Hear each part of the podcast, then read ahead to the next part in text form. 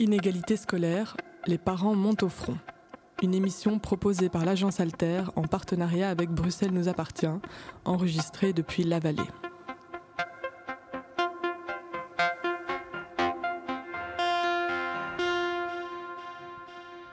Redoublement, relégation, échec scolaire, ségrégation. Ces mots, les parents des milieux populaires ne les connaissent que trop bien. Et pour cause, leurs enfants sont les premiers à payer le prix d'un des, enseignements les plus inégalitaires d'Europe, celui de la Fédération Wallonie-Bruxelles. En cette rentrée 2022, plusieurs chantiers, plusieurs réformes du pacte pour un enseignement d'excellence ont vu le jour, un pacte qui vise notamment à améliorer l'équité dans notre système scolaire. Mais on le sait, ce type de chantier prend du temps à se concrétiser, à produire des effets, des effets réels. En attendant, des parents ont décidé d'agir en se regroupant en se mobilisant pour dénoncer les inégalités scolaires que subissent leurs enfants. C'est à ces parents, des mamans bien souvent, que nous consacrons le débat d'aujourd'hui. Bienvenue à toutes et tous. Nous allons passer une heure ensemble en compagnie de nos quatre intervenantes. À ma gauche, Nadia Echadi, enseignante primaire et fondatrice de l'ASBL Maxilien, en charge d'un projet dans les écoles d'Ixelles qui vise notamment à améliorer les ponts entre l'école et la maison. À ma droite, Daphné Renders, euh, chargée de mission à la FAPEO, la Fédération des associations de parents de l'enseignement officiel. Euh, et ensuite, Swad et Fred Maoué, membres de la coalition de parents et d'associations de milieux populaires. Bienvenue à toutes les quatre.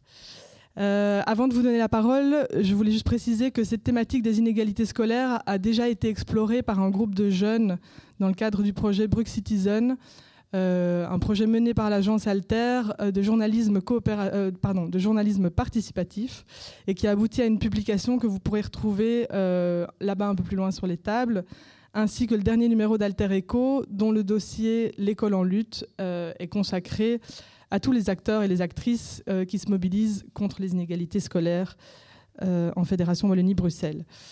Euh, et pour entamer ce débat, je vous propose tout de suite d'écouter le témoignage de Jérémy, un jeune euh, élève de Serein, qui nous livre sa vision de l'école.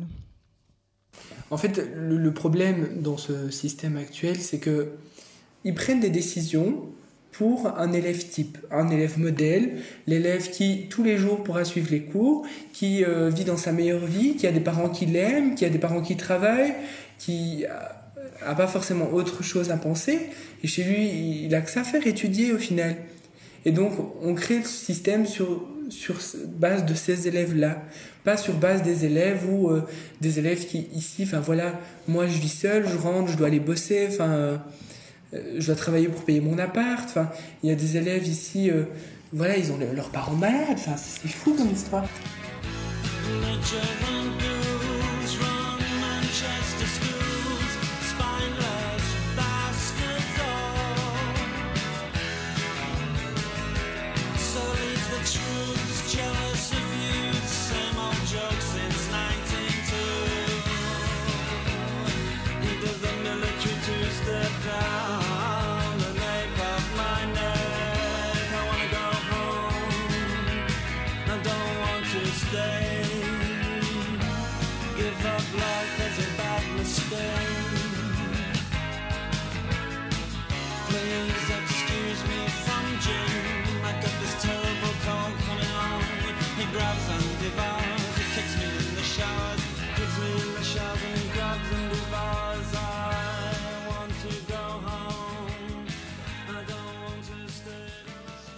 Nadia Ishadi, je me tourne vers vous, vous qui êtes enseignante. Euh, est-ce que vous partagez le constat de, ce jeune Jérémy euh, qui nous dit en, substance que l'école n'enseigne qu'un seul type, un seul profil d'élèves Complètement. Ça me, ça me surprend même euh, qu'un jeune le dise et qu'il ait déjà constaté. C'est dire à quel point, quel point c'est vrai et à quel point c'est fort et à quel point euh, beaucoup d'enfants en fait euh, vivent cette sorte d'injustice parce que effectivement dans la formation initiale des enseignants, euh, bah, on apprend de la pédagogie, on apprend un peu de didactique, on a des stages pour, pour expérimenter certaines choses. Mais finalement, tout ça concerne un profil d'élève. Et quand on arrive sur le terrain, le profil d'élève face auquel on se retrouve est beaucoup plus diversifié. Euh, on, est formé à apprendre des choses à des enfants qui vont bien dans leur tête, qui, euh, qui ont un plat tous les soirs, qui ont des parents euh, investis, mais investi avec des outils qui sont outillés pour pouvoir aider leurs enfants, euh, des enfants qui ont des parents qui ont eu un, parcours scolaire positif, qui ont un bon souvenir aussi de leur école et qui ont été scolarisés dans le pays, euh, dans le pays dans lequel ils sont, dans lequel ils sont nés. Et donc, euh, et donc tous ces outils font que euh, les enfants, quand ils sont à la maison, eh bien, ils sont baignés dans, quelque, dans un cadre très sécurisant. Ils se sentent sécurisés. Et donc, quand ils sont à l'école, ils peuvent vraiment, ils ont toute leur tête, tout leur esprit pour pouvoir apprendre. Le problème, c'est que dans la plupart euh, des écoles, surtout, enfin ici on le voit à Bruxelles, il y a une diversité sociale telle que euh, l'école en fait ne répond pas à tous les besoins et aux attentes aussi que les enfants peuvent avoir et que les parents peuvent avoir aussi par rapport à l'école. Et il y a beaucoup trop de malentendus aussi entre l'école et la maison parce que l'école a des attentes vis-à-vis des parents et les parents ont aussi des attentes vis-à-vis de l'école et ce ne sont pas toujours les mêmes. Ça veut dire que les, inégalités euh, sociales qui s'observent à l'école, qui se transforment en inégalités scolaires, elles ne sont pas tendues à des, euh, une situation financière euh, au sein des familles. c'est des, des, inégalités qui sont plus d'ordre socio-culturel. Vous, en fait, les inégalités, elles sont, euh, présentes à, plein de, niveaux. Oui, elles peuvent être liées à une précarité financière pour certaines familles, euh, mais elles peuvent aussi être socioculturelles parce que on parle souvent de culture scolaire, mais qu'est-ce que c'est la culture scolaire en fait? Comment est-ce que euh, l'école envisage cette culture scolaire et comment est-ce que les familles l'envisagent? Ce n'est pas parce que euh, les familles ont un mode éducatif différent de celui euh, purement occidental, j'ai envie de dire, que ça veut dire que, euh, que les parents ne sont pas investis auprès de leurs enfants et qu'ils n'ont pas aussi des choses à apporter.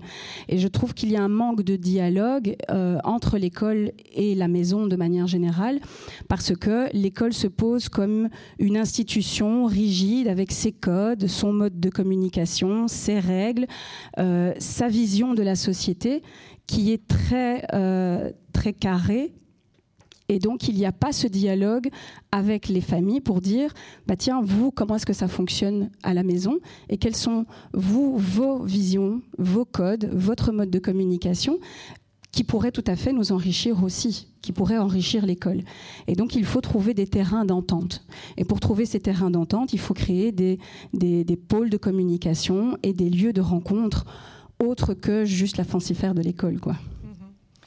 Souad, ce, manque de dialogue entre l'école et, les parents, est-ce que vous, personnellement, vous l'avez vécu? Comment est-ce que, est que vous qualifieriez votre relation euh, à l'école? Euh, en fait, Bonjour. Euh, pour moi, personnellement, je me souviens bien de premier jour quand j'ai rentré à l'école et j'ai déposé ma fille à la garderie de, pour le maternel. Là, je, je vois, j'ai déposé ma fille, j'ai sorti, euh, je dis l'école euh, dans ma tête, parce que dans mon, mon pays, c'est comme ça. Parce que quand on dépose l'enfant à l'école, c'est l'école qui sait tout. C'est l'école qui fait tout à nos enfants, c'est apprendre. C'est pas à nous. Euh, pour moi, c'était l'école qui connaît le, le, mieux pour mon enfant. Vous n'aviez pas à donner votre avis Oui, alors là, je, je, dépose ma fille, je sors, j'ai rien à dire. C'était comme ça dans ma tête, j'ai rien à dire. C'est l'école qui sait, qui sait tout. Moi, je connais rien. Mais après, petit à petit, euh, c'est pas vrai, c'est pas, c'est pas comme ça, ça, ça fonctionne pas comme ça. Mais grâce à des associations et à des réunions qu'on a fait à l'extérieur de l'école, et on commençait à savoir et à connaître les codes de l'école. Et là, on voit beaucoup de, de choses euh, pas. Ouais. Euh, Fred, quel regard vous vous portez sur les, les, causes de cette rupture du dialogue? Comment vous qui, suivez, qui accompagnez plusieurs mhm. euh, de, nombreux parents euh, et mères, c'est la barrière de la langue, c'est ces, ces, différences culturelles dont on a parlé? on mentionne aussi parfois la fracture numérique. Oui, je pense qu'il y, a toute une série de barrières, mais que ce que l'école sous-estime et qu'elle est peut-être en train de, comprendre et de mesurer plus maintenant, c'est combien, d'abord, les parents de milieu populaire ne s'en fichent pas du tout. Euh, évidemment que l'école, pour eux, c'est important, mais ce que dit Swat, c'est qu'ils font confiance à l'école, en fait. Ils n'imaginent pas que l'école, elle va s'appuyer sur eux. Euh, et que l'école, elle s'appuie tellement sur les familles qu'elle transforme les inégalités sociales dont elle n'est pas responsable en inégalités scolaires. Hein, et donc l'école doit euh, enseigner ce qu'elle exige, ce qu'elle attend, elle doit l'enseigner. Parce qu'il y a des familles qui vont le donner, hein, on appelle ça le, curriculum caché, il y a des familles qui vont le donner automatiquement et des familles qui ne pourront pas le donner, qui peuvent donner plein d'autres choses. Ces familles ne sont pas moins capables, pas moins volontaires, mais ce n'est pas leur code, effectivement. Et donc il faut prendre la mesure de ça, sinon l'école contribue à, creuser les inégalités et à transformer les inégalités sociales en inégalités scolaires. Dire aussi que le, fait que les, parents, peut-être que l'école commence à comprendre que il faut donner une place aux parents, une juste place. Hein. Ce pas les parents qui doivent dire pédagogiquement ce que l'école doit faire. Ça, c'est les profs qui savent. Mais par contre, dialoguer, se respecter, que les parents comprennent ce qui se passe à l'école et que l'école et les enseignants comprennent ce qui se passe dans la famille. Ça, c'est indispensable pour le respect et pour la réussite des enfants. Et, vous parliez de, lieux pour dialoguer, ben, il y en a un, mais qui n'est pas investi du tout comme il le faudrait, c'est les conseils de participation. Justement, on allait y venir. Il y a des organes, en effet, qui existent. Il y a des associations de parents. Euh, il y a aussi le conseil de participation qui réunit donc les directions, les membres du personnel, euh, des membres du pouvoir organisateur, des élèves et des parents. Donc, ces organes de participation euh, à la vie scolaire, en théorie, existent. Et pourtant, force est de constater que visiblement, ils ont du mal à refléter cette diversité dont, on parlait. Euh, Daphne Renders, vous qui travaillez pour, euh, pour la FAPEO, donc la Fédération d'associations de parents de l'enseignement obligatoire, est-ce que vous partagez déjà ce constat de cette difficulté à, assurer une mixité dans ces, dans ces lieux de, de participation? Oui, alors euh, bah oui, tout à fait. il faut vraiment en être conscient que cette mixité, malheureusement, n'est pas suffisamment présente. Et donc, euh, déjà, quand il y a un, conseil de participation qui existe, c'est pas pour autant qu'il y a des parents, parce que, bah voilà, pour tout un tas de raisons euh, qui font que bah, les parents ne, savent déjà pas que ça existe en fait dans beaucoup de situations. le fait que, bah, voilà, on ne va chercher que les bons parents entre guillemets, ceux qui correspondent au code de l'école, ceux avec qui ce sera facile de collaborer, parce qu'on sait que ben voilà, l'école attend certaines choses d'eux et les parents vont rentrer en fait dans ce que l'école attend d'eux euh, de manière générale et aussi de savoir en fait que euh, ben dans tout un tas de situations, ben les parents ne savent pas comment prendre possession en fait de ce lieu. Euh, et que en fait quand il existe un collectif ou une association de parents dans les écoles, on remarque au sein de la FAPO depuis déjà pas mal de temps que ce sont souvent les parents les plus favorisés en fait qui vont prendre la place, qui vont prendre la parole, qui vont prendre en fait tout l'espace et qui ne vont pas spontanément aller chercher en fait l'ensemble des parents de l'école. Euh, et donc c'est vrai qu'on se retrouve finalement à avoir un, petit groupe de parents parfois plus élitistes euh, et qui ne font pas ça méchamment. Hein. c'est juste que eux, enfin elles et eux ont les codes justement pour euh, bah, pour se débrouiller dans, tout ce micmac scolaire des différents lieux, à qui on s'adresse, comment ça fonctionne et ainsi de suite.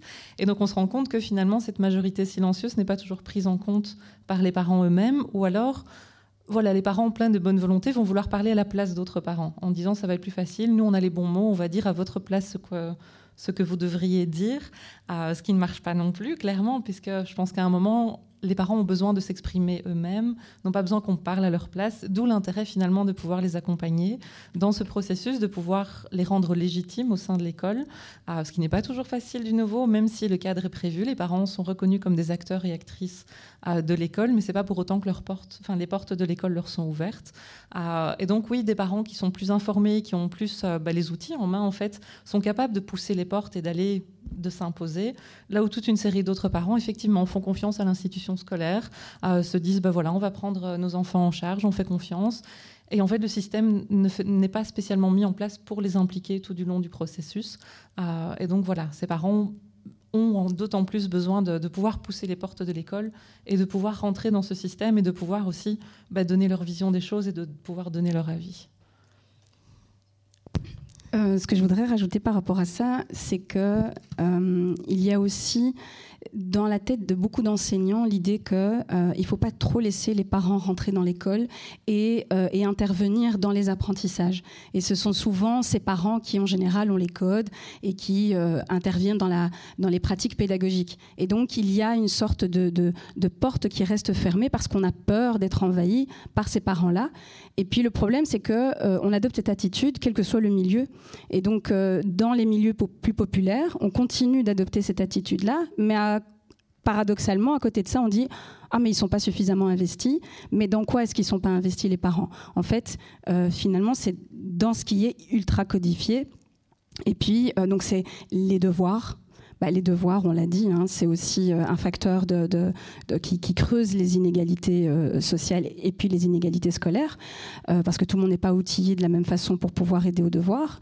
Et puis bon, personnellement, je, considère que voilà, chacun son métier. L'enseignant, lui, il est là pour enseigner, et le parent, bah, il est là pour ses autres rôles. Et c'est pas à lui d'enseigner à la maison. Et donc, on demande quoi aux parents voilà, De signer ce journal de classe et puis de venir aux réunions et euh, de temps en temps de participer, euh, voilà, un peu de loin en préparant des petits gâteaux. Et puis c'est tout. Et donc, il y a un discours très paradoxal de la part euh, de l'école qui est d'une part, bah, il faut vous investir pour peu que ce soit dans nos codes et à la demande de l'école. Euh, et d'un autre côté, euh, ah mais non, il ne faut pas trop trop entrer euh, parce que c'est notre boulot. Et donc il y a, je pense, un paradoxe dans le discours, une, une, injonction paradoxale, tout à fait.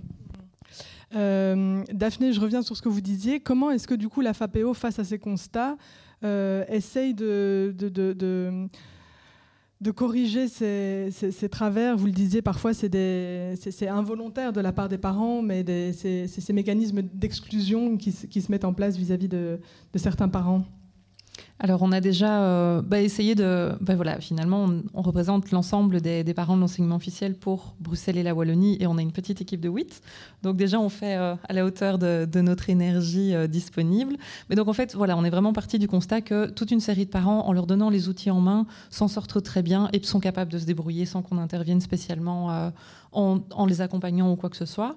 Euh, à côté de ça, on essaye de mettre euh, voilà, différents types de projets en place euh, différents. Donc, on a entre autres la mise en place d'un local parent dans une école à ISE 1, justement à Bruxelles, dans le but bah, voilà, de faire rentrer les parents dans l'école, de pouvoir bah, finalement prendre une place un petit peu différente aussi que celle, comme, comme disait Nadia, de bah, on fait des, des, goûters une fois de temps en temps, on amène des pâtisseries et puis le reste du temps, on reste bien loin de l'école. on a aussi un rôle beaucoup plus d'accompagnement de toute une série de, collectifs de parents en vue de préparer entre autres les conseils de participation pour justement amener des thématiques autres que voilà, on signe le journal de classe et tout va bien, et donc de pouvoir aussi soulever euh, des choses qui, se passent dans l'école en fait, euh, en termes de devoirs, de bien-être, de, bah, bien-traitance en fait, on en est vraiment là euh, dans certaines écoles, et donc ça c'est un accompagnement qui se fait vraiment tout au long de l'année des parents, dans le but en fait d'autonomiser les parents. On va clairement pas parler à leur place. le but c'est que les parents puissent se sentir légitimes puissent assumer le fait de prendre la parole, de dénoncer en fait des choses qui ne vont pas dans un système. Euh, voilà, on essaye euh, voilà par différentes manières. Euh, et après, c'est clair que bah, on collabore pas mal avec d'autres d'autres associations parce qu'on ne peut pas non plus tout faire nous-mêmes. Et donc c'est vraiment l'intérêt aussi à un moment de pouvoir faire rentrer tout le secteur associatif dans l'école, de dire ben voilà il y a beaucoup d'associations qui travaillent sur le terrain, qui sont en contact directement avec les parents, mais pour qui les portes des écoles sont très régulièrement fermées. et donc c'est de dire à un moment on va collaborer en fait. L'école en elle-même doit faire un pas vers les parents. Les parents doivent pouvoir rentrer dans l'école et pouvoir avoir une place pour s'exprimer dans l'école. Euh, et donc pour ça, il faut les soutenir, il faut les accompagner. Et il y a énormément d'acteurs et d'actrices euh, qui peuvent en fait les accompagner actuellement, mais qui sont peu pris en compte euh, par l'école en elle-même, malheureusement. Oui, juste une seconde, me permettre de dire que ce qui me paraît important dans ce débat, c'est de ne pas faire la même chose que ce que Daphné vient de dénoncer. Donc, euh, je, merci pour cette invitation. Euh, de dernière seconde pour moi, ce qui est important, c'est effectivement de ne pas parler à la place des parents, euh, euh, qu'ils puissent eux euh, avoir leur espace, construire leurs paroles, avoir. Et, donc voilà, je regrette, je ne sais pas ce qui s'est passé pour la FAPEO qui fasse qu'il ne puisse pas y avoir de parents. Normalement, pour la coalition, c'était deux parents qui devaient venir. Merci à SWAT qui a quand même pu se dégager. Donc il y a ce, ce contexte particulier de grève aujourd'hui. Euh, mais mais c'est quelque chose auquel on doit être très attentif, sinon on fait le contraire de ce qu'on dit. et, bien sûr. Mais j'allais justement et en tout cas, pour la coalition, c'est vraiment quelque chose, pour la coalition des parents de milieux populaires et des organisations qui les soutiennent pour changer l'école, c'est vraiment quelque chose qui est tout à fait important. C'est veiller à ne jamais parler à la place des parents. Mhm. Parfois, on prend la parole ensemble, mais pas à leur place. Mhm. Voilà. Soit j'allais justement vous demander, vous disiez qu'au début, vous avez mis votre fille à l'école et vous faisiez confiance à cette institution et vous, vous y alliez un peu les yeux fermés et puis vous... Euh, qu'est-ce qui, à un moment, est-ce qu'il y a eu un, élément déclencheur ou, qu'est-ce qui a fait qu'à un moment, vous avez voulu prendre cette place et voulu créer du lien avec l'école? Est-ce que c'est parce que vous avez observé des choses qui n'allaient pas dans l'enseignement qui était donné à votre fille ou est-ce que c'était simplement un besoin qui s'est manifesté pour vous?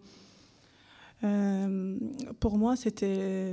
Je vois les, les, enfants de mes copines qui étaient en première, deuxième, troisième primaire, et ma fille elle était en, en, maternelle. Et après, je vois des enfants qui sortent en, du sixième primaire avec leur CEB, qu'ils passent au secondaire avec euh, un diplôme, mais je vois des enfants qui ne savent pas bien lire mm. et écrire. C'était, c'était choquant, c'était la honte. Vraiment, je, je, regarde vraiment, à ce moment-là, je regarde l'école, je dis, c'est quoi ça? Dans mon pays, il n'y a pas ça. On a des écoles euh, communales euh, dans mon pays et je vois les, mes nièces et mes, mes, cousins qui sortent avec leur diplôme, mais ils savent bien lire et écrire dans un pays pauvre comme, pas comme euh, la Belgique. là, je vois des enfants euh, au sixième primaire qui savent pas bien lire et écrire. Et ça, c'était hmm. pour moi personnellement, c'était quelque chose vraiment qui, euh, hmm. On m'a dit non, s'il y a quelque chose, ça va pas. On en revient à ce constat que l'école enseigne à un seul type d'élèves. C'est quelque chose que que vous avez aussi souvent soulevé par rapport à, la maîtrise de la langue et votre projet Maxilien répond à ça justement. Euh, c'est que l'école, en fait, a, du mal visiblement à, enseigner le français et à, comprendre le français comme une langue d'apprentissage pour des enfants qui, à la, maison, parlent une autre langue. Et, C'est tout aussi vrai pour les enfants qui parlent français et, qui sont de milieux populaires. Mhm. Et où euh, je suis dans une école qui a une comité de parents. Ça fait la deuxième année maintenant. Je suis un délégué des, parents. Euh, je fais des réunions avec le conseil de participation. Je participe dans les réunions. Et nous, quand on fait des réunions avec les, euh, les réunions de conseil de participation, on a, des, on a des réunions après et avant pour préparer et après pour faire des réunions avec tous les parents de l'école pour expliquer, pour dire qu'est-ce qu'on a fait, qu'est-ce qu'on a dit dans ces réunions-là. C'est pas, c'est pas juste notre, euh, dans la comité on est, on est 25, mais on fait des réunions avec tous les, les, parents de l'école pour dire qu'est-ce qui se passe à l'école et, c'est pas juste nous. Euh, on parle pas entre nous les 25. Mhm. Euh, et vous diriez que vous êtes parvenu justement dans votre école à, créer une dynamique de, de dialogue et de, d'écoute mutuelle? Pas bien compris. Vous avez réussi, vous, dans votre école, avec ce comité, à créer un environnement où vous vous sentez écouté par l'école? Oui, bien sûr. Mais c'est important que tu dises que vous vous êtes battu pour ça. Oui, on a beaucoup battu. Ouais. Il y avait beaucoup de. Vraiment, c'était un long chemin pour arriver à, mettre une comité de parents euh, dans l'école. C'était vraiment après des années, des années, je crois, cinq ans. Et après, euh, c'était vraiment une grande débat pour arriver à la fin avec. Euh, on est rentré dans l'école et on est là, malgré qu'on est mal vu, mais on est là. Vous ressentez que vous êtes mal vu? Qu'est-ce qui vous fait dire ça? C'est des... Moi, je... personnellement, je me vois dans l'école, euh, je suis la méchante maman. Quelqu'un qui prend un drapeau sur sa tête, il marche dans l'école et toutes les profs ils me regardent à travers. Parce que vous osez parler? Parce que oui. Vous... Oui. oui. Je propose qu'on enchaîne avec un, extrait euh, sonore d'Elsa Roland, qui est docteur en sciences de l'éducation euh, et qui est interrogée par des jeunes dans le cadre de, de Citizen et qui parle justement de, cette notion d'obéissance intrinsèque euh, à l'école. Mais historiquement, c'est clair qu'on voit bien que, enfin, en tout cas, moi, quand je retourne dans les archives du 19e siècle en Belgique, l'école est essentiellement pensé comme un lieu de dressage, comme un lieu d'obéissance intégrale. C'est vraiment ce qui revient beaucoup, beaucoup euh, dans les différentes archives. Et on voit apparaître à partir des années 1870 cette idée un peu d'une école libérale où on pourrait apprendre à apprendre.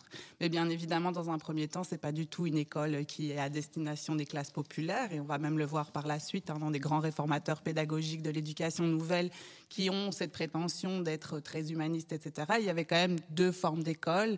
Euh, pour les élèves, pour ceux qui seront amenés à gouverner par la suite, ben, cette nécessité justement de pouvoir s'adapter, cette nécessité donc d'apprendre à apprendre. Et puis de l'autre côté, ben, cette nécessité juste de pouvoir obéir en tant que futur travailleur. Euh, moi, j'ai l'impression qu'on pourrait, euh, aujourd'hui, il faudrait faire une grande étude hein, pour pouvoir retracer ça actuellement. Mais moi, ce qui m'a quand même toujours impressionné, c'est de se dire que la première fois qu'on parle d'émancipation dans notre système scolaire d'un point de vue, j'ai envie de dire, officiel, c'est en 1997.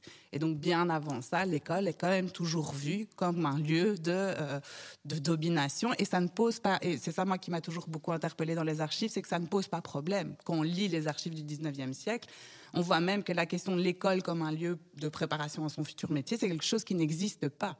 Même les industriels à l'époque disent bah, l'école a du sens seulement si et seulement si elle apprend à faire des travailleurs obéissants mais pas du tout pour leur apprendre un certain nombre de compétences, etc. Et je pense aujourd'hui encore qu'il y a un certain nombre d'enseignants qui sont vraiment dans une idée que ce qui compte à l'école, c'est non pas ce qu'on va apprendre ou cet esprit critique ou cette possibilité d'apprendre à apprendre, mais au contraire, c'est quand même toujours d'apprendre à obéir.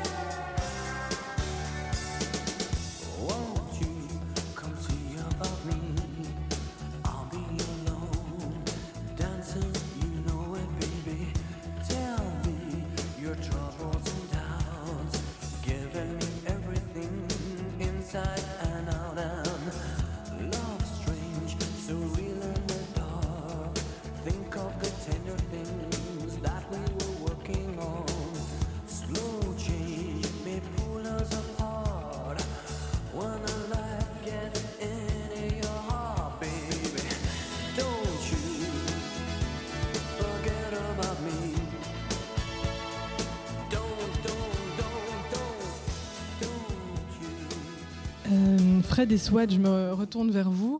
Euh, Fred, est-ce que vous, par rapport à ce qu'on a entendu euh, dans la bouche d'Elsa Roland, cette euh, vision historique de l'école comme un lieu de dressage, de domination, où on apprend à obéir, est-ce que vous avez l'impression qu'avec la, création de cette coalition, c'est une volonté de désobéissance justement qui, se manifeste? Et est-ce que vous pouvez nous rappeler un peu dans quelles circonstances cette coalition s'est créée?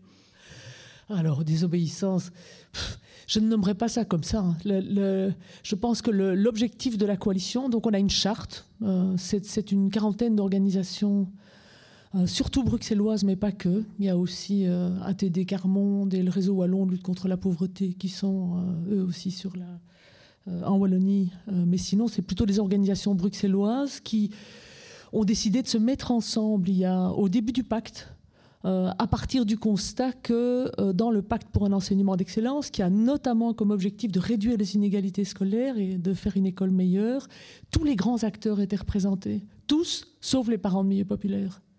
Alors que, comme vous l'avez rappelé au début, c'est eux, c'est leurs enfants qui payent les pots cassés du fonctionnement de l'école aujourd'hui, euh, qui les fait sortir avec de tellement petits savoirs. je pense que Swat l'a très bien dit on estime qu'il y a probablement 50-60% d'enfants de milieu populaire qui sortent de l'enseignement obligatoire analphabètes fonctionnels. Analphabètes fonctionnels, ça ne veut pas dire qu'ils n'ont pas appris à lire, écrire, calculer, mais ils ne peuvent pas bien les utiliser. Donc c'est une remise en question terrible. Et, on se réjouit que euh, tous les grands acteurs de l'enseignement, dans le pacte, veuillent relever ce défi euh, euh, de faire une école bonne aussi pour ces enfants-là. Mais le chemin n'est pas simple. Euh, et donc, on a estimé qu'il fallait que les premiers concernés, euh, les parents de milieu populaire, euh, puissent eux aussi comprendre ce qui se joue, développer des capacités d'analyse sur comment fonctionne l'école. C'est pas évident du tout de comprendre comment fonctionne notre école, et puissent décider de puissent contribuer à la faire changer et décider de ce qui leur paraît prioritaire. Et donc, on, a, créé cette coalition à ces quarantaines d'organisations et avec leur public, parents, euh, euh, que ce soit en école de devoir ou dans les collectifs d'alphabétisation, etc. Et donc voilà, on travaille maintenant depuis des années à se réunir par rapport à des situations à la fois très très concrètes sur le terrain pour voir qu'est-ce qu'on peut faire, pas contre l'école, mais, face à l'école, avec l'école, pour essayer vraiment de contribuer euh, à son changement. et, et, parfois, ça, ça, donne de très belles choses. Parfois, c'est pas facile. Ça donne des grosses confrontations. Soit d'en a parlé, mais je pense qu'elles sont nécessaires, qu'elles doivent se passer de façon respectueuse, mais qu'elles sont nécessaires. Et on essaye aussi d'agir politiquement, c'est-à-dire de, de, monitorer les parents et les animateurs de la coalition. Qu'est-ce qui est en train de se passer dans le pacte? Qu'est-ce qui nous paraît bon Et, qu'est-ce qui nous pose question Qu'est-ce qui nous inquiète euh, Interpeller là-dessus et peut-être infléchir certaines... Euh, euh, certaines réformes si elles nous paraissent ne pas prendre toujours la mesure de ce qu'il faut changer, de où il faut agir. Après, vous le savez, le, système belge est compliqué. Le pouvoir régulateur, la ministre, le politique n'a pas tout le pouvoir. Le pouvoir, il est vraiment partagé avec notamment les réseaux, les fédérations de PO. Et, donc voilà, ça nécessite. Ben, il ne faut pas, faut pas faire d'angélisme. Il y a à certains moments euh, la nécessité de créer des rapports de force euh, et de dire ben non, il y a des choses qu'on n'accepte plus. Euh, et puis il y a, mais ça c'est très difficile et c'est très violent, je trouve, pour les, parents. Il y, a, à comprendre et à accepter que ça prend du temps, mais c'est insupportable. Ça, prend, ça va prendre 15 ans de changer l'école, mais 15 ans Et donc pendant 15 ans, ça va continuer comme ça? Non. Et, et du coup, ce qu'essaye de faire la coalition et ce que vient de raconter Swat, c'est partout, dans chaque quartier, par rapport à chaque école, que les parents concernés et les animateurs concernés, parce que l'école n'est pas beaucoup plus ouverte face aux, associations. Les écoles de devoir qui accueillent des enfants d'une école, c'est quand même des partenaires euh, euh, précieux, avec toutes leurs limites, hein, ce pas des pédagogues, mais il y a des choses à faire ensemble entre les parents, euh, les, animateurs d'une école de devoir et, les profs et, l'école concernée. Donc c'est ce qu'on essaye de faire, c'est d'avancer dans ce dialogue, c'est de, créer ce dialogue, de se confronter sur ce qui est nécessaire. Hein, quand, des parents constatent que leurs enfants sont massivement orientés vers l'enseignement spécialisé dans certaines écoles, dans cette commune-ci d'ailleurs, Molenbeek, et eh bien tout à coup, euh, et, que leurs gosses sont dans la même école, tout à coup, ils ont vraiment envie euh, euh, de construire un, dialogue et de se, confronter respectueusement avec cette école euh, pour comprendre qu'est-ce qui est en train de se passer et pour voir comment on va changer cette réalité. Parce que tous les enfants de milieu populaire ne sont pas, ils sont aussi intelligents que les autres et ils ne sont pas plus dyslexiques, dyscalculiques ou dysorthographiques que les autres. Voilà. Mhm. Donc il faut trouver le chemin.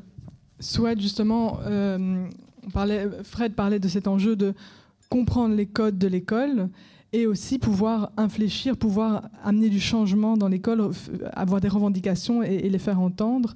Est-ce que vous pourriez nous donner des exemples de, choses concrètes sur lesquelles vous avez travaillé, vous, dans votre école, de choses que vous dénoncez, que vous essayez de changer? Elle parlait par exemple de la relégation vers l'enseignement spécialisé, qui est, on le sait, euh, massive dans, les écoles euh, à, indice socio-économique plus faible. Euh, pour moi, euh, quand on a commencé à faire des réunions euh, dans, dans une école de devoir, on a fait une réunion, la première réunion pour, avec les parents.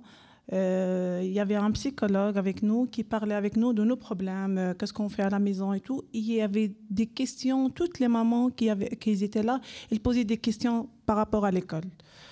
Alors là, euh, à partir de ce moment-là, ils ont décidé de faire vraiment des, réunions spéciales pour, euh, pour l'école euh, parents.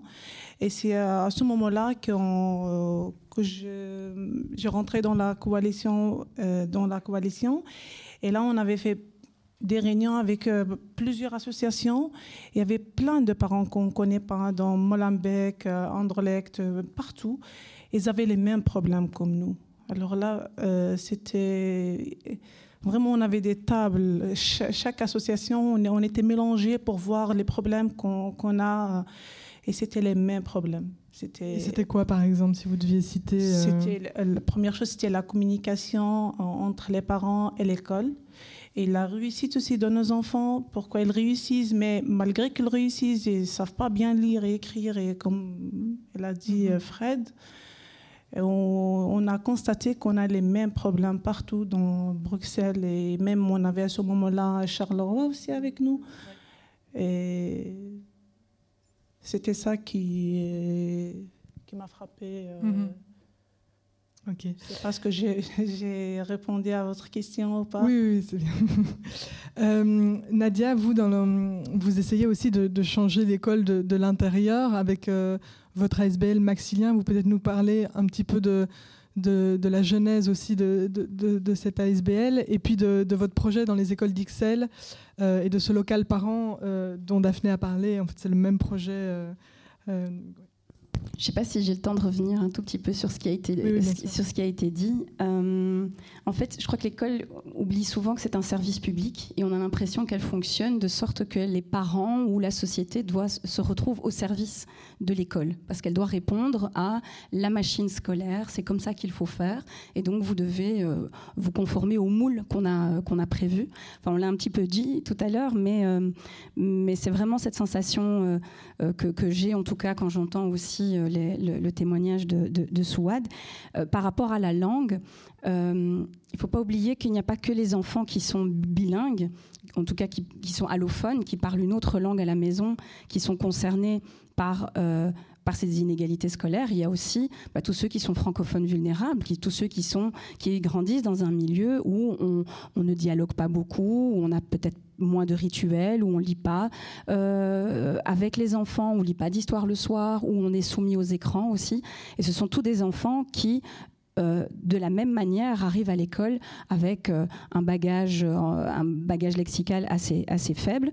Et ceux-là ceux-là aussi sont mis de côté. Ceux-là aussi se retrouvent dans la relégation dans la relégation dont on a parlé vers les écoles spécialisées en toute bienveillance, je crois que beaucoup d'enseignants se disent bon, on va les mettre dans l'enseignement spécialisé parce que de toute façon, ce sera quand même mieux adapté que nous, parce que nous, on a des classes de 20, 25 enfants. Euh, on n'est pas outillés, je parle des enseignants. Euh, on est démunis, on se sent démunis face à, face à, ces difficultés-là. Et donc, dans une école spécialisée, il y aura une équipe peut-être un peu plus pluridisciplinaire, euh, avec plus de spécialistes comme des logopèdes, des ergothérapeutes. les classes, ce sont des enfants où il, y a moins d'élèves, des classes où il y a moins d'élèves. Et donc, on, refile un peu la patate chaude, mais ça ne résout pas, le, ça ne résout pas du tout le problème. Et donc, toujours par rapport à la langue, euh, ce que je trouve dramatique, c'est que les enfants qui, euh, qui parlent une autre langue à la maison, en fait, le bilinguisme est une énorme richesse. Euh, il y a plein d'études qui démontrent qu'être bilingue, ça favorise, ça, améliore les, processus cognitifs, ça améliore la, santé du cerveau. Je ne vais pas donner tous les exemples maintenant, mais ça a de nombreux avantages. Mais en fait, la domination de la langue de l'enseignement fait que les enfants ne développent pas leur langue maternelle. Moi, j'ai déjà rencontré des enfants qui euh, parlent français, qui ont une autre langue à la maison, mais en fait n'arrivent pas à communiquer avec leurs parents. Et donc c'est un truc de fou. Donc à, la maison, ils parlent en français à leurs parents, leurs parents leur répondent dans leur langue maternelle, que les enfants comprennent plus ou moins, mais en fait ça rompt le dialogue même à la maison. Cette, espèce de domination qu'a l'école et cette, cette injonction aussi euh, de dire que c'est la langue de l'enseignement qui prévaut sur tout le reste. Et donc, on ne va pas, euh, on ne va pas euh, encourager les enfants à développer leur langue, leur langue maternelle. Et donc, ça les dépossède d'une richesse, ça dépossède aussi euh, au niveau du dialogue qu'il y a avec, entre les parents et leurs propres, leurs propres enfants, mais ça dépossède aussi les parents de leur rôle éducatif parce qu'ils ont aussi des choses à apporter à leurs enfants. Mais rien qu'avec cette barrière de la langue qui finalement euh, est exporté jusqu'à la maison, ils se retrouvent aussi dépossédés. Et ils se retrouvent dépossédés dans leur rôle éducatif parce qu'on leur dit, si vous ne faites pas comme nous, on, dit qu'il faut faire, bah, c'est que vous faites mal. Et donc les parents peut-être arrêtent de faire aussi, parce qu'ils se disent, euh, il faut faire comme à l'école. Mais nous, on ne sait pas faire comme à l'école, donc on va attendre que l'école fasse. Et en fait, euh, ce fameux profil d'élève, euh, qui est voilà face auquel les, enseignants, enfin ils essayent en tout cas de faire entrer les enfants dedans. Ce profil d'élève, il n'est pas général. La diversité est de plus en plus multiple en fait.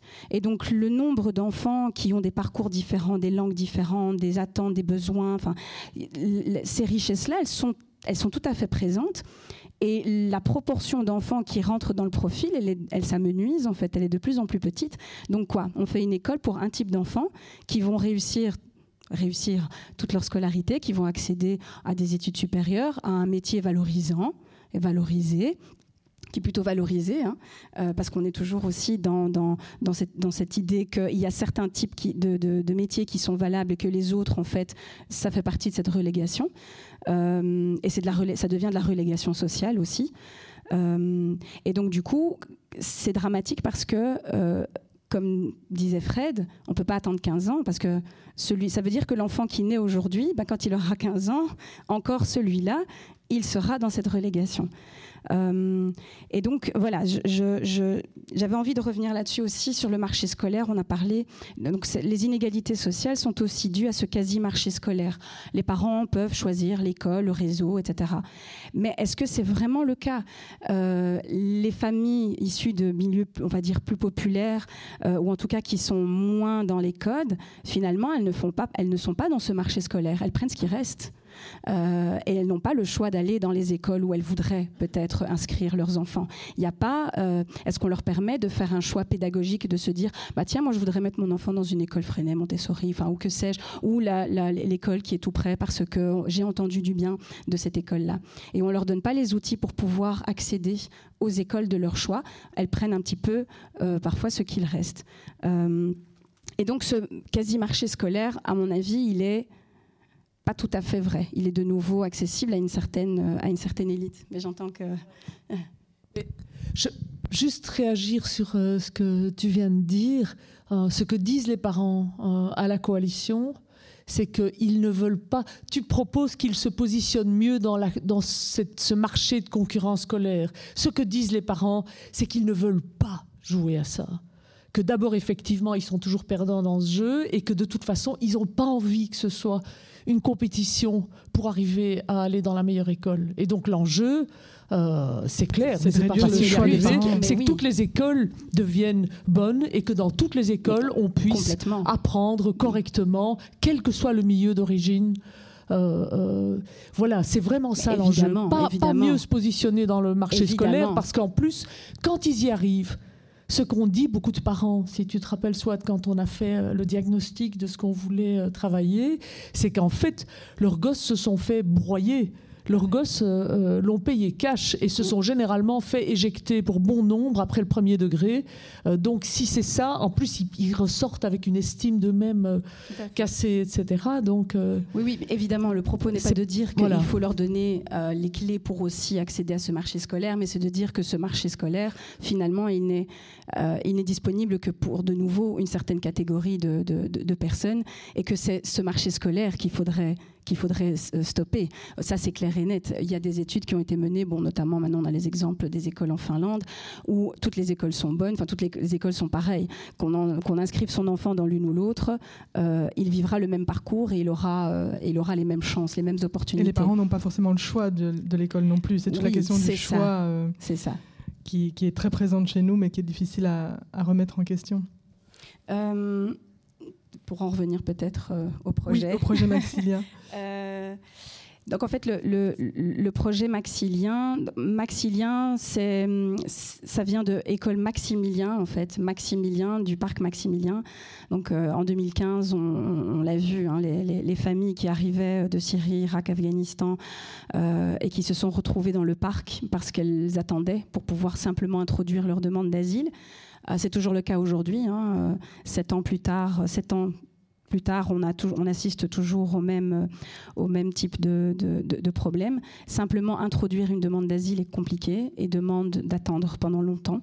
Et une fois que la demande est introduite, euh, avant d'obtenir une réponse, il faut encore attendre très longtemps, des mois, parfois des années. Euh, et donc, euh, une, voilà, une tente a été construite dans ce parc. On l'a appelée l'école du parc Maximilien. J'ai eu l'opportunité de coordonner euh, cette école, qui était une école des devoirs hein, principalement, euh, et une, une école d'accrochage, d'accrochage au contexte scolaire, d'accrochage à la société. De, on a accompagné des parents, on a accompagné des enfants, euh, on a essayé de faire le lien entre l'école et la maison, des des, pour les parents et les enfants qui venaient dans, cette, dans cette école. Mais en 2019, j'ai décidé de, de, fonder une ASBL pour que, pour que le projet grandisse et que ça devienne un projet qui concerne le plus d'enfants possible. En fait, l'objectif, c'est qu'il concerne tous les enfants et pas seulement ceux, de nouveau, qui ont connaissance du projet, d'un projet qui existe. Euh, et donc depuis 2019, le projet Maxilien, euh, en écho à l'école Maximilien, mais qui signifie tisser un maximum de liens. Donc tisser des liens entre l'école et la maison, tisser l'école entre les associations, euh, tisser des liens autour des familles qui arrivent. Parce que quand on quitte le pays, bah, voilà, on a presque tout à refaire. Il faut s'installer. Et pour pouvoir s'installer, il faut créer un tissu social. Il faut, faut, savoir euh, euh, où aller, où se renseigner. Il faut être guidé. Et donc, voilà, tisser un maximum de liens partout où c'est possible de le faire. actuellement, le projet est subventionné depuis l'année dernière par le fonds Marinette de Clout. Donc, moi, j'ai soumis ce projet à la commune d'Ixelles. Euh, et, c'est le fonds Marinette de Clout, de qui euh, a accepté de, le subventionner. Euh, le subside est reconduit pour cette année-ci possiblement pour l'année prochaine également. et donc le but de ce projet, c'est vraiment de mettre en place un programme d'accueil et d'accompagnement des enfants qui ont été rendus vulnérables par une situation de migration récente ou plus ancienne quand je dis plus ancienne, il y a des enfants qui naissent, euh, qui sont nés en Belgique, mais qui, euh, qui héritent en fait des difficultés de leurs parents des difficultés parce que quand ils sont arrivés, ils n'ont pas bénéficié d'un programme d'accueil et d'accompagnement parce qu'on ne leur a pas euh, montré les chemins, parce qu'ils n'ont pas eu l'opportunité d'apprendre la langue, qu'ils n'ont pas eu de parcours de formation, qu'ils n'ont pas pu valoriser leurs compétences, parce qu'il y a des parents et des familles qui arrivent, qui sont pleins de compétences, mais qui ne peuvent juste pas exercer parce que de nouveau les machines, voilà, administratives, institutionnelles font que on hiérarchise les gens, euh, ce qui engendre justement ces rapports de domination. S'il n'y avait pas de hiérarchie entre les gens, il n'y aurait pas de domination. Euh, et, donc, euh, et donc voilà, l'idée c'est vraiment dans ce programme, c'est de créer, d'élaborer des outils didactiques et pédagogiques à destination à la fois des enseignants des enfants, mais aussi des parents, de créer des lieux de rencontre, des pôles de communication, de, faire de, mettre en place des partenariats entre les différentes associations, de faire appel aux écoles de devoirs, parce qu'effectivement les écoles de devoirs sont aussi un lieu très important. Il faut valoriser en fait leurs actions et surtout euh, leur permettre d'entrer aussi dans l'école ou, l'école d'entrer dans, en tout cas de créer des ponts entre, entre les deux. Euh, et aider les parents à mieux comprendre l'école, aider l'école à mieux comprendre les familles, euh, former les enseignants aussi à la question de l'exil et de la migration, euh, former les enseignants à cette idée du bilinguisme et cette idée qui est encore très fort ancrée dans la tête de, je pense encore une majorité de personnes, que euh, c'est pour réussir, il faut être capable, il faut pouvoir parler le français absolument parfaitement. C'est vrai que quand on est dans un pays, il faut pouvoir en maîtriser la langue, mais qu'en tout cas, c'est la seule, et que euh, ce n'est que par cette langue, pas que par cette langue-là qu'on pourra euh, accéder à la réussite ou développer des compétences. On peut développer des compétences autrement, même dans sa langue maternelle. Euh, voilà, c'est valoriser aussi euh, le, le, fait de l'idée que euh, les enseignants ne peuvent pas aussi faire face à toutes les crises. Parce que les inégalités sociales et scolaires sont aussi la conséquence de toutes les crises qu'on traverse, euh, que ce soit les crises économiques, crises sanitaires, euh, euh, crise de l'emploi. là, pour le moment, on a la crise de l'énergie. Tout ça provoque des, ruptures au sein des familles, des, voilà, des mises au chômage parfois, des précarisations de, de certaines situations. Et ça, c'est ça rentre dans l'école, parce que les enfants subissent ces conséquences-là de plein fouet, et ils en souffrent aussi. Les, parents, les, enseignants ne peuvent pas faire face seuls à tout ça, et en fait, je pense que euh, si on veut plus d'équité dans la scolarisation et dans la réussite des enfants, il faut que la répartition des rôles et des tâches et des responsabilités soit plus équitable aussi. Et on ne peut pas le faire sans les parents. On ne peut pas faire sans les partenaires sociaux. On ne peut pas le faire sans euh, des équipes pluridisciplinaires. Ça ne peut pas peser que sur les parents ou que sur les épaules des enseignants. Mais c'est vraiment euh, en, en, créant des ponts entre toutes ces personnes et en faisant le listing. Voilà. Si, pour qu'un enfant réussisse, qu'est-ce qu'il faut? On fait la liste et ensuite on dit qui prend quoi, qui s'occupe de quoi, et on répartit les choses de manière équitable. Euh, Swad, Fred, je ne sais pas si vous voulez réagir. Euh, Swad, est-ce que vous vous retrouvez dans, dans, dans, ce que, dans ce que Nadia vient d'expliquer? Oui. oui, il me touche beaucoup. Et vraiment, il parle. Il dit qu'est-ce que j'ai à l'intérieur? C'est ça qu'on euh, les parents ils, vont aimer d'avoir sur le terrain. Alors, moi, je voudrais nuancer un tout petit peu. Je suis d'accord avec Nadia que les crises aggravent les choses. Mais on a un problème récurrent. Et pas qu'en Belgique, hein. vraiment pas qu'en Belgique. Il y, il y, a, quelques pays qui sont arrivés à ce que ça ne se passe pas comme ça, à ne pas reproduire les inégalités et à ne pas transformer les inégalités sociales en inégalités scolaires mais je ne voudrais pas que ça masque. Le problème n'est pas les enfants primo-arrivants qui arrivent, même si c'est plus compliqué. C'est pas le fait de ne pas maîtriser le, français. Euh, euh, et, le problème n'est pas pour moi, même si ça rajoute de, la complexité, de la lourdeur, euh, les crises, c'est vraiment comprendre ce qu'il faut changer dans notre enseignement pour qu'il puisse permettre vraiment aux enfants issus euh, de familles dont les codes sont les plus éloignés de l'école, d'apprendre, d'apprendre bien euh, euh, et de sortir aussi fiers, construits sur le plan personnel et pas, pas cassés, pas humiliés, ce qui se passe beaucoup. Hein. et beaucoup de jeunes à un certain moment, se retrouvent en, colère et en, développement des comportements qui paraissent évidemment inacceptables pour l'école, hein, de, des comportements de, de, violence ou de je m'en foutisme, ou de, mais, mais, qui sont en fait des façons d'essayer d'exister face à un système dans lequel ils n'arrivent pas à tracer leur chemin en se sentant valorisés. Aucun de nous n'a pu grandir correctement sans recevoir de la reconnaissance, de la reconnaissance et de l'exigence qui fait grandir. Et donc c'est toutes ces conditions-là qu'il faut mettre. Et moi je voudrais insister sur deux choses encore. Euh, oui, d'abord, euh, je ne sais pas si vous connaissez ça, mais c'est très. On a trouvé ça très intéressant et très riche à la coalition. Fernand Houry, qui est un, pédagogue, un enseignant, a dit, il y a, il, y longtemps, il a dit euh, avec les parents, l'école peut tout. Sans les parents, l'école peut beaucoup. Contre les parents, l'école ne peut rien. Et, ce qu'il voulait dire par là, c'est que si l'école ne reconnaît pas, ne respecte pas les parents, envoie involontairement, même inconsciemment, des messages à l'enfant et aux parents, comme quoi ils sont pas à la hauteur, pas capables, etc., euh, et à l'enfant aussi. Hein. Qui crée un conflit de loyauté, en fait. Voilà, euh, évidemment, ça crée conflit absolument. voilà, vous connaissez ça, Clara, bravo. Donc un conflit de loyauté. Mais le conflit de euh, loyauté est à la est à la base aussi de beaucoup beaucoup de fractures et de et de, révoltes des, jeunes. Parce que comment est-ce que des jeunes peuvent se sentir respectés dans l'école si l'école ne respecte pas les parents dans leur intégrité totale?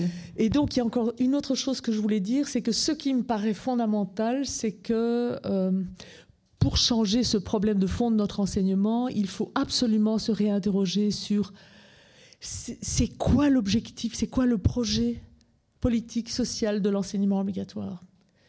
Et, ce qu'on a fait, parce qu'en fait, depuis, depuis le décret mission, depuis, depuis les années 90, on dit en, Belgique euh, francophone, on va réduire les inégalités, on va faire un enseignement meilleur pour tous. On dit ça. Mais ce qu'on continue à faire, c'est continuer à faire un enseignement qui sélectionne, qui trie et qui crée de la distinction de certains qui arrivent à effectivement euh, sortir vraiment euh, gagnant et très très bien se positionner sur le marché de l'emploi et sur le marché euh, et, développer encore leur capital culturel. Donc changer ça et, et arrêter d'être dans cette contradiction de dire comme on le dit depuis 97, depuis le décret mission, non, non, on veut une école plus veut, on veut une école moins inégalitaire, plus égalitaire. il faut absolument et c'est un travail énorme. Et je pense qu'il n'a pas été fait actuellement dans la société, même si euh, le pacte est un projet fort qui essaie de communiquer et tout. Se dire, on change de projet pour l'enseignement.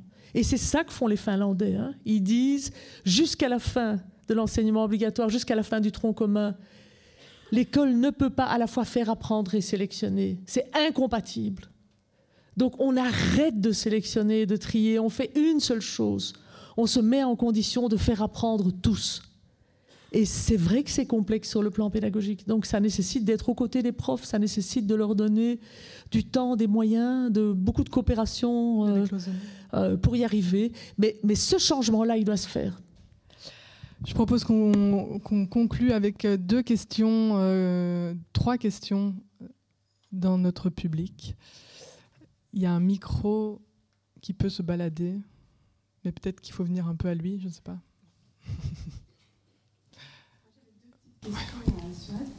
La, la, première, c'est que vous avez dit que le, chemin était long. C'est quoi les principaux obstacles que vous avez rencontrés pour rentrer dans l'école? Et euh, la deuxième question, c'est de dire que voilà, vous y êtes depuis 7 euh, ans. Est-ce que vous avez constaté euh, des changements, une amélioration entre, avec la, relation que vous avez avec l'école? Est-ce que vous avez pu mettre des choses en place?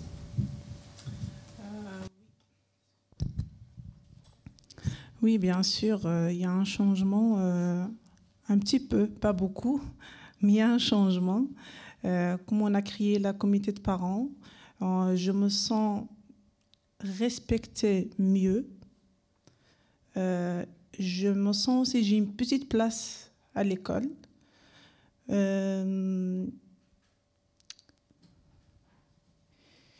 Et pourquoi ça prend, ça prend 7 ans, vous m'avez dit euh, parce que j'avais vraiment, c'est pas juste moi, toutes les mamans, on avait vraiment le, sentiment, on avait des étiquettes sur nous. Euh, vraiment, on a senti ça, qu'on comprend pas, qu'on n'a pas été à l'école, euh, parce que je porte peut-être le voile que je comprends pas l'école.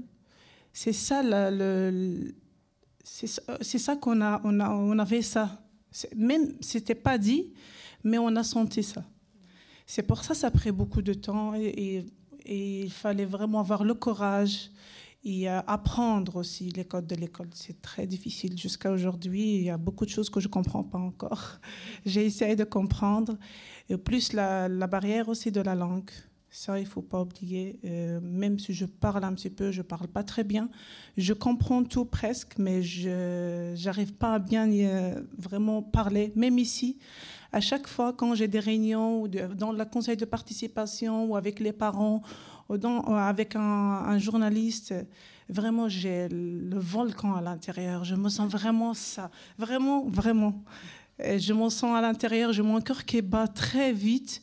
J'ai envie de dire beaucoup de choses, mais vraiment avec euh, parce que comme je parle pas très bien, j'arrive pas à, m'exprimer très bien. Et parfois, je, sors, je rentre à la maison, je dis pourquoi j'ai pas dit ça? Pourquoi? Vraiment, j'ai beaucoup de choses à dire euh, dans ma langue maternelle, mais en français, c'est très difficile. Ça reste encore difficile. Si je peux ajouter un tout petit mot à ce que tu viens de dire, Souad, c'est dire à, tous ceux qui nous écoutent que effectivement la pour pouvoir euh, s'exprimer de façon complexe et comprendre bien, et donc se sentir vraiment respecté, il y a parfois besoin d'interprètes. Et c'est rappeler que, euh, donc d'abord dans la coalition, maintenant on utilise dans les, dans les assemblées générales qu'on fait avec les parents, c'est toujours traduit. Euh, c'est vraiment important. Et Tout à fait. Et, euh, et, les écoles donc peuvent, elles ne savent pas souvent, mais elles peuvent. Elles, il y a ce service d'interprétariat qui s'appelle le CETIS, service d'interprétariat social, euh, dont les, prestations sont prépayées. Euh, et donc les écoles peuvent faire appel et, ça permet un dialogue de plein pied, ça permet de respecter les parents et que eux puissent s'exprimer de façon fine, complexe, comme l'explique Swad. Euh, ça, sort de, ça, aide à sortir de la domination euh, euh, par la langue. On a une autre question Euh, déjà, merci. Je suis contente d'être ici. Euh, pour moi, c'est pas une question, mais plutôt un témoignage que j'ai envie de vous partager. Euh, vous avez parlé plutôt un peu le système spécialisé. je m'appelle Doha, j'ai 19 ans et j'ai passé 11 ans de ma vie là-bas. Parce que ma mère vient du Maroc et je me reconnais un peu en toi en disant que ma mère faisait confiance à un système qu'à la fin ont mal orienté. Je voulais aussi revenir sur ce que tu as dit, que les professeurs en primaire veulent mettre des enfants spécialisés pour qu'ils aient un mieux encadrement. C'est faux. Euh, ce sont les professeurs qui sont spécialisés, ce sont des profs qui sont en primaire, qui n'ont pas une, formation spéciale. Euh, je parle bien sûr du type 1, forme 3, c'est un type euh, voilà, retard mental, il y en a 8 au total ici en Belgique, à Bruxelles. Et voilà, je voulais juste partager ça, dire que non, aucun professeur est formé pour le spécialiser. Au contraire, c'est des professeurs qui cherchent un travail parce qu'ils ne peuvent pas le trouver au chômage déjà ça, déjà ça pardon, et que oui, je me reconnais vraiment en témoignage et vraiment courage à toi, bats-toi pour toi, et euh, vraiment c'est pas la langue qui va t'arrêter, euh, c'est pas ça. Il y a des traducteurs, on est on est quand même bien encadré, je trouve.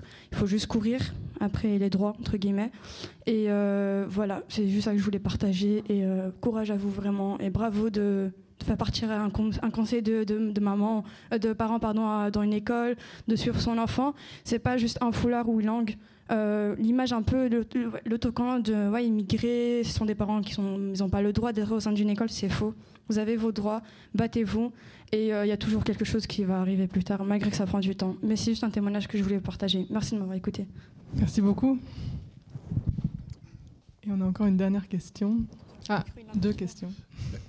Du coup, bonjour. Euh, mais en fait, moi, c'est pas vraiment non plus une question, c'est un témoignage aussi, parce qu'en fait, je sais pas si je suis rassurant ou pas rassurant. En fait, euh, je suis, euh, je m'appelle Mathieu, je suis instituteur depuis peu, je suis aussi prof de morale, je suis euh, éducateur. J'ai été éducateur pendant 15 ans. Je suis arrivé à, ce, à ce, métier d'instit via mon métier d'éducation.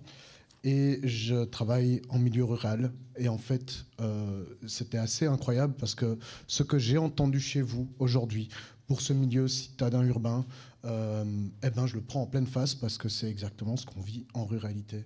Et donc c'est assez dingue. Euh, moi, j'ai, il y a des choses qui m'ont transpercé le cœur, j'ai envie de dire. Mais c'est l'école produit des analphabètes fonctionnels. Voilà, je suis en sixième primaire, j'ai ça pour le moment, et c'est assez dingue. Je, parle de, on parlait de bilinguisme, euh, de problèmes de bilinguité, mais je, je remarque en ruralité ce même bilinguisme, mais qui est plutôt d'ordre culturel. Et puis, je ne peux pas m'empêcher de rebondir sur, euh, euh, cette réussite scolaire qui va valoriser, euh, cette réussite scolaire qui va amener les enfants, vous l'avez dit, vers des métiers valorisés ou valorisants, en sachant qu'on va mettre ces élèves entre les mains de gens dont le métier n'est pas valorisé. Et ça, c'est quand même dingue. Ça veut dire qu'on veut des exigences et que moi, je suis instituteur et je suis en, on vient de me retirer le sol sous mes pieds en, observant ce que je suis en train d'observer, euh, surtout avec mon passé d'éducateur, avec euh, cette espèce de cap de super-héros que j'avais pensé mettre sur mes épaules pour arriver dans le métier d'instit. Et, voilà, je voulais juste vous dire, voilà, c'est superbe, c'est courage, et ça m'a donné plein de pistes, moi, pour euh, tendre aussi, parce que cette école fermée, comme vous l'expliquiez, euh, euh, fermée aux parents, en fait, dans l'école dans laquelle je suis, carrément, les parents n'entrent pas dans l'école, ne passent pas la barrière de l'école. On est en plein milieu rural. Ça veut dire où normalement, on va dire que normalement c'est une communauté où les gens se connaissent et pourtant les profs ferment l'école et là les, parents ne rentrent pas dans l'école. Donc voilà, c'est un témoignage que je voulais apporter solidaire euh, parce que ce que vous faites est extraordinaire et que mais qu'en fait ça va bien au-delà. Vous devriez presque être un exemple pour pour toutes les écoles en fait. Voilà, c'est tout ce que je voulais dire. Merci.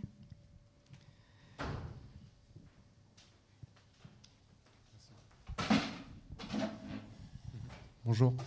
Euh, moi, je voulais euh, peut-être juste une réflexion sur le modèle finlandais dont vous parliez, parce qu'en fait, j'ai entendu Boris Cyrulnik en, parler il y a peu. Moi, j'ai travaillé dans le sans-abrisme pas mal d'années, et en fait, ce qu'il disait, c'est que la Finlande a tendance tout simplement à écouter ses scientifiques. Ils l'ont fait avec le sans-abrisme, où en fait, euh, ils sont allés voir leurs scientifiques en disant voilà, housing first, c'est ce qui marche. On le sait, on l'a constaté. Donc ils sont allés plein pot, ils ont réduit drastiquement le sans-abrisme. Ils l'ont fait apparemment sur l'éducation, c'est ça qui s'est passé aussi.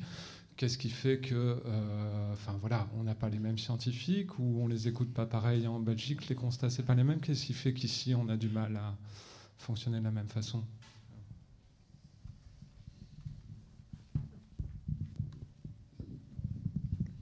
Je ne sais pas si je peux. Figurez-vous que j'ai posé la question à l'ULB. j'ai posé la question parce que j'ai dit voilà, il y a des constats là euh, depuis les années 70. Donc ça fait vraiment quelques décennies, ça fait très longtemps, trop longtemps. Les constats étaient là depuis les années 70, mais en fait, si, les constats ont été faits dans les années 70, c'est que les problèmes existaient déjà depuis bien avant. Et, euh, et ma question, c'était, euh, puisque vous savez, pourquoi est-ce qu'on ne voit pas les résultats sur le terrain? Et la réponse qui m'a été donnée, c'est bah, parce que les scientifiques, ils cherchent, ils se posent des questions et euh, ça ne fait pas toujours l'unanimité et que après, c'est le libre choix, le libre arbitre. Voilà, c'était ça la, réponse. Donc la société a le choix de répondre ou pas, le politique a le choix de répondre ou pas aux constats faits par les scientifiques. Donc effectivement, je pense que ici les constats sont faits, ils sont connus, les chiffres sont connus, mais euh, il y a des décisions, des, volontés politiques peut-être qui ne, qui ne suivent pas. Peut-être. Trois petits points. Alors mon hypothèse, je voulais déjà livrer un peu, c'est qu'en fait, euh, on n'est pas encore tout à fait au clair sur c'est quoi notre projet politique pour l'enseignement obligatoire. Qu'est-ce qu'on veut? Qu'est-ce qu'on veut comme école et qu'est-ce qu'on veut comme société? Parce que c'est lié. Euh, l'école produit la société et la société produit l'école. Et donc, pour moi, c'est d'abord ça qu'il faut revisiter. Après, si on est très très clair sur ce qu'on veut et très conséquent sur ce qu'on veut, hein, parce que là, je vous disais, on voulait, euh, on, a depuis euh, le décret mission, en fait, on annonce des choses contradictoires. C'est-à-dire, oui, on veut réduire les inégalités, mais on continue à, avoir une école dont on, à qui on donne la mission, finalement, de trier et de sélectionner. Et donc, il n'y a rien à faire, on ne peut pas faire les deux. On ne peut pas faire les deux. Donc, pour moi, ce qui est fondamental, c'est moins la question des scientifiques et de comment il faut enseigner, parce que ça, c'est des bagarres. Je veux dire, si on cherche qu'est-ce qu'on doit mettre en place avec ces élèves pour que tous puissent apprendre et qu'on vérifie ce qu'ils ont compris, on pourra s'alimenter de différentes méthodes. Il y en a des plus émancipatrices que d'autres, ça c'est de nouveau des choix de société, mais on arrivera avec tous. La question c'est qu'est-ce qu'on veut produire, qu'est-ce qu'on veut donner comme fonction, euh, euh, comme objectif fondamental euh, à notre enseignement obligatoire. Et pour moi, on n'est pas clair là-dessus. Et la Finlande, elle a fait un choix là-dessus. Après, on a la complexité de notre système avec les réseaux. Euh, qui, et ça, c'est l'histoire, c'est l'histoire belge. C'est une histoire euh, de piliers. on a un État faible, récent, et où beaucoup, beaucoup de pratiques sociales, enseignement et d'autres sont nées dans le maquis, sont nés via le pilier chrétien, et se sont petit à petit mués en politique publique. Mais on a continué à être dans des modèles très mélangés, avec beaucoup de missions déléguées de services publics, et, ça, tire. Euh, euh, et c'est des questions de rapport de force. Je le disais au début, et vous le savez, le ou la ministre de l'enseignement en Belgique, il n'a pas beaucoup de pouvoir. Euh, voilà. Donc, est-ce qu'on et à un certain moment en Finlande, il n'y avait pas une école unique non plus. Mais à un certain moment, ils se sont reposé la question de qu'est-ce qu'on veut produire, quel est le modèle? Il y a eu vraiment un débat euh, public très important et ils ont fait un choix. Et puis, ils ont été conséquents par rapport à ce choix. Euh, et, je pense que c'est ça qu'il faut faire pour arriver à avoir un enseignement euh, cohérent qui donne vraiment, en tout cas, le temps de la scolarité obligatoire, parce qu'on ne va pas jouer les bisounours qui donne vraiment la possibilité à tous de, maîtriser un socle de savoir et de compétences euh, euh, de base. Et que ça, c'est pas négociable, point. Euh, voilà. Ok, merci. Je propose que ce soit le, mot de la fin. Euh, merci à toutes les quatre pour vos, passionnantes interventions. Euh, merci à vous, le public. Merci aux auditeurs et auditrices de nous avoir écoutés. Vous pourrez retrouver ce débat sur toutes les plateformes d'écoute, sur euh, Radio Panique et sur Radio Campus. Ce débat a été organisé avec le soutien de la Fédération Wallonie-Bruxelles. On remercie aussi La Vallée pour son accueil et Bruxelles nous appartient pour la régie. Euh, bonne fin de journée à tous et n'oubliez pas que vous pouvez retrouver sur, la table, sur les tables qui sont là euh, les derniers le numéro d'Alter Echo et le numéro avec les publications de Brux Citizen. Et je vous invite dans, quelques, dans une dizaine de minutes à, vous, à rejoindre la salle qui est un peu plus loin par là, euh, dans laquelle il y a le vernissage de l'exposition du photographe Bertrand Vandeloise, qui a travaillé pendant plusieurs mois sur cette thématique toujours des inégalités scolaires. Euh, et dont, je vous invite à découvrir son travail qui est très réussi. Merci à tous euh, et bonne fin de journée.